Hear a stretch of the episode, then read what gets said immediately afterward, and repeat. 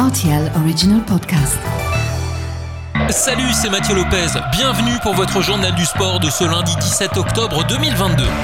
En football, la 9 journée de BGL avait lieu dimanche sur les terrains luxembourgeois. Rosport a signé sa première victoire de la saison. Le club de la Sur a distancé Etseya 3 à 1. Il cède par la même occasion la lanterne rouge au Fola.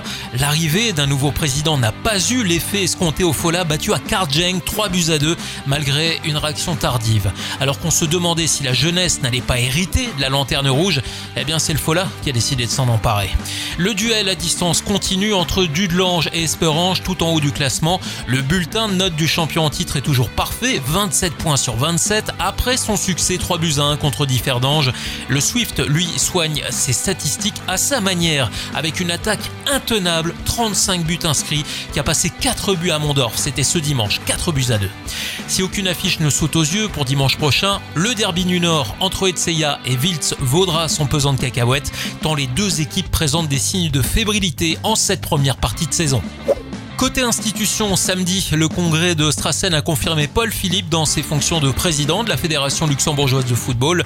Le patron du foot luxembourgeois a été réélu pour 4 ans à la tête de la plus grande fédé sportive du pays.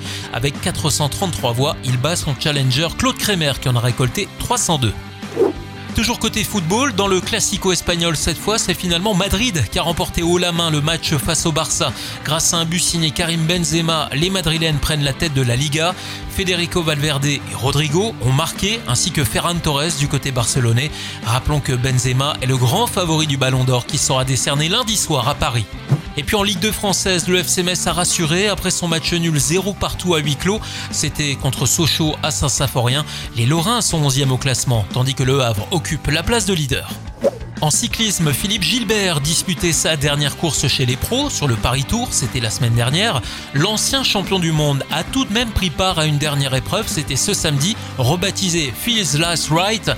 Le Liégeois a terminé sa magnifique carrière en s'imposant à Valkenburg devant Jacobsen et le Belge Arnaud Delis.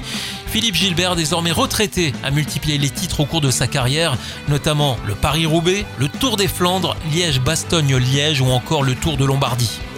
Et puis en MotoGP, la dégringolade se poursuit pour Fabio Quartararo après le Grand Prix d'Australie.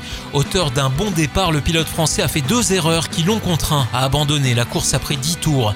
C'est finalement l'Espagnol Alex Rins qui s'est offert la victoire sur le circuit de Phillip Island. Marc Marquez arrive en deuxième position. Francesco Bagnaia complète le podium.